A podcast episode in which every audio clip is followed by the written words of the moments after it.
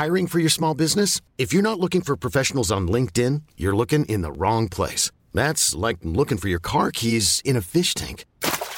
LinkedIn helps you hire professionals you can't find anywhere else, even those who aren't actively searching for a new job but might be open to the perfect role. In a given month, over 70% of LinkedIn users don't even visit other leading job sites. So start looking in the right place. With LinkedIn, you can hire professionals like a professional. Post your free job on linkedin.com slash achieve today. Qu'est-ce que j'ai dit à, à Elon Musk? Vous voulez venir en Europe? On va avoir des règles et les voilà. Il faut que nous ayons un cloud souverain. La tactique TikTok, opacité, addiction et ombre chinoise. Est-ce qu'on est en train de vivre une révolution? Moi, ce que je dis, c'est que la révolution a déjà eu. L'IA est déjà là, elle est déjà omniprésente absolument partout, et le monde ne s'est pas effondré. Signaux faibles, le podcast de siècle digital qui décode l'actualité du numérique.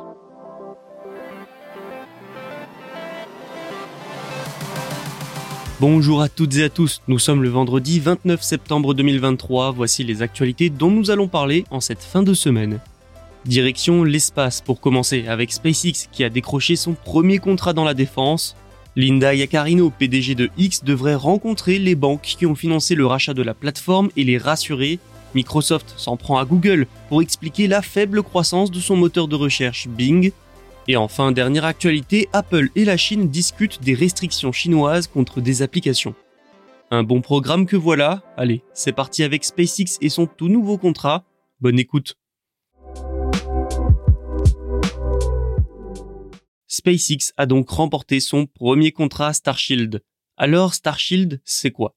Eh bien, il s'agit d'une version un peu particulière de son service d'internet par satellite bien connu, Starlink, une version axée défense auprès de l'US Space Force. Le contrat court sur un an pour une valeur maximale de 70 millions de dollars selon Bloomberg. Il prévoit, je cite, le service Starshield de bout en bout via la constellation Starlink, les terminaux utilisateurs, les équipements auxiliaires, la gestion du réseau et d'autres services connexes. Durant la phase initiale du programme, SpaceX devrait recevoir 15 millions de dollars de la part de la Space Force pour soutenir 54 partenaires de mission dans l'armée américaine. Donc si on devait simplifier tout ça, nous pourrions dire qu'avec ce contrat, SpaceX va adapter son service Starlink à des fins militaires. Son dirigeant, Elon Musk, a assuré que Starshield appartiendra au gouvernement et sera géré par le département de la défense et l'US Space Force. Le but de Starshield, qui était à l'origine un projet secret de SpaceX, c'est de fournir une solution aux États-Unis de réseaux satellitaires sécurisés et de répondre aux besoins de sécurité nationale. Donc ce service va utiliser la technologie et une partie de Starlink pour donner accès au gouvernement, à l'armée et à ses administrations à un réseau satellitaire sécurisé. Ce programme devrait aussi offrir trois services principaux, l'observation terrestre, les communications sécurisées depuis n'importe quel endroit sur Terre et le transport de charges dans l'espace. Les systèmes de communication par satellite comme Starlink ont été mis sous le feu des projecteurs avec le début de la guerre en Ukraine. SpaceX avait alors activé son service en Ukraine pour donner accès à Internet aux civils et à l'armée ukrainienne, de quoi donner un aperçu des capacités militaires de cette technologie. Starshield a pour sa part été annoncé euh, dès décembre dernier pour la société, c'est là un moyen d'affirmer que Starlink est destiné uniquement aux civils et n'a pas de vocation militaire. Ensuite, le choix de SpaceX plutôt qu'une autre entreprise n'a en revanche rien d'étonnant. On parle de la société leader dans le domaine de l'Internet par satellite. Elle dispose des infrastructures de lancement, de l'expertise, de la technologie et de l'expérience. Ce genre de dispositif militaire, comme Starshield, sera d'ailleurs probablement appelé à se développer dans d'autres pays, à voir si SpaceX sera choisi par d'autres gouvernements. Linda Yaccarino veut rassurer ses créanciers. La PDG de X prévoit de rencontrer le 5 octobre les sept banques qui ont aidé à financer le rachat du réseau social ancien Twitter par Elon Musk. Durant cette rencontre, elle devrait exposer ses plans pour relancer l'entreprise selon le Financial Times. Morgan Stanley, Bank of America, Barclays, MUFG, BNP Paribas, Mizuho et Société Générale sont les banques concernées. Les enjeux autour de cette réunion sont très importants. Pour les banques, il s'agit d'être rassurés de comprendre comment la plateforme va les rembourser. Pour Linda Yaccarino, c'est un test d'ampleur pour savoir si son plan pour redresser économiquement X est bon. La dette à rembourser aux sept banques est quand même de 13 milliards de dollars. Elle mise notamment sur une augmentation des revenus publicitaires, nous en avons déjà parlé cette semaine. Lors de la Code conférence, la dirigeante a affirmé que la plupart des gros annonceurs étaient revenus et que la société atteindra la rentabilité d'ici 2024. Dans une moindre mesure, Linda Yacarino doit également miser sur les abonnements. Aujourd'hui, X compterait pas moins de 245 millions d'utilisateurs actifs quotidiens. Malgré ça, les abonnements ne sont pas pour autant une franche réussite. Snapchat vend par exemple bien plus d'abonnements premium que X. Avec le rachat par Elon Musk, les annonceurs, principale source de revenus de X, ont déserté le réseau, entraînant une chute de 60% de ses revenus Toutefois, les bénéfices seraient malgré tout suffisants pour couvrir les frais d'intérêt, équivalent à 1,5 milliard de dollars par an. À écouter Linda Yacarino et Elon Musk, la dynamique serait donc bonne, très bonne, les annonceurs reviendraient et X se redresserait. Mais si l'on prend en compte les données de Sensor Tower, le montant dépensé par les annonceurs est toujours inférieur à ce qu'il était avant le rachat. Le problème de cette situation financière instable et du flou qui l'entoure, c'est que les banques se retrouvent dans une position inconfortable. Elles aimeraient vendre une partie de la dette au moins à d'autres investisseurs. Sauf que ces derniers, eh bien, ils ne sont pas nombreux à vouloir tenter l'expérience devant la fonte des revenus de X. Ce qui ressortira de cette réunion nous en dira sans doute un peu plus sur la stratégie de Linda Yacarino pour redresser la situation.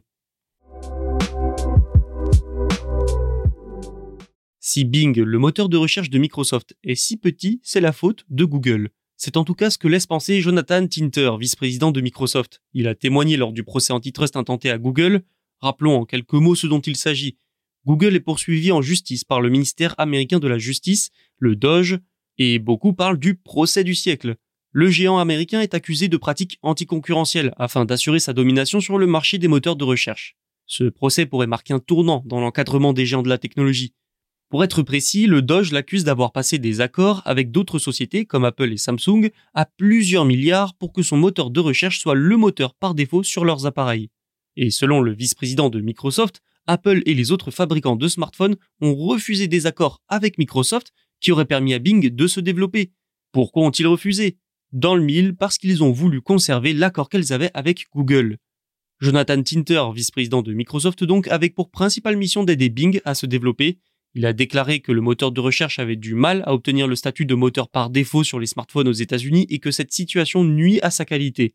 Il est même allé encore plus loin en affirmant que Bing n'est installé par défaut sur aucun smartphone Android ou Apple vendu aux États-Unis au cours de la dernière décennie.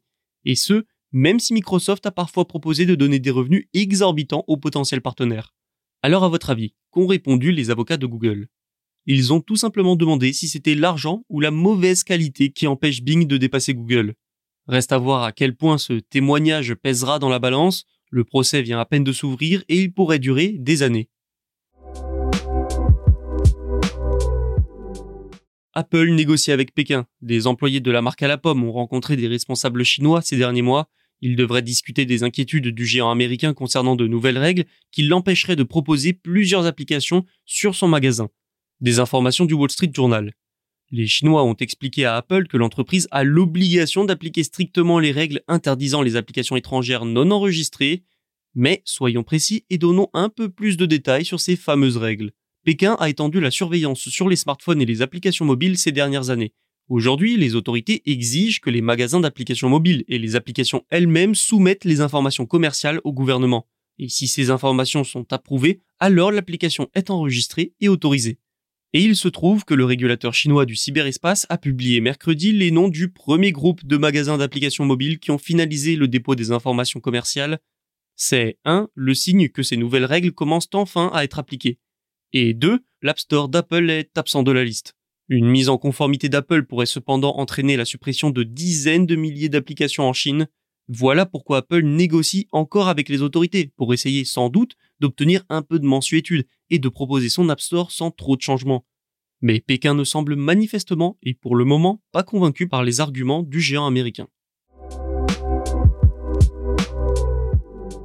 C'est la fin de cet épisode, merci de l'avoir écouté. Je rappelle que vous pouvez vous abonner pour ne rien manquer et nous laisser notes et commentaires. Tous les podcasts de Siècle Digital sont disponibles sur siècledigital.fr et les plateformes de streaming. À lundi. Hi, I'm Daniel, founder of Pretty Litter. Cats and cat owners deserve better than any old-fashioned litter. That's why I teamed up with scientists and veterinarians to create Pretty Litter. Its innovative crystal formula has superior odor control and weighs up to 80% less than clay litter. Pretty Litter even monitors health by changing colors to help detect early signs of potential illness. It's the world's smartest kitty litter. Go to prettylitter.com and use code ACAST for 20% off your first order and a free cat toy. Terms and conditions apply. See site for details.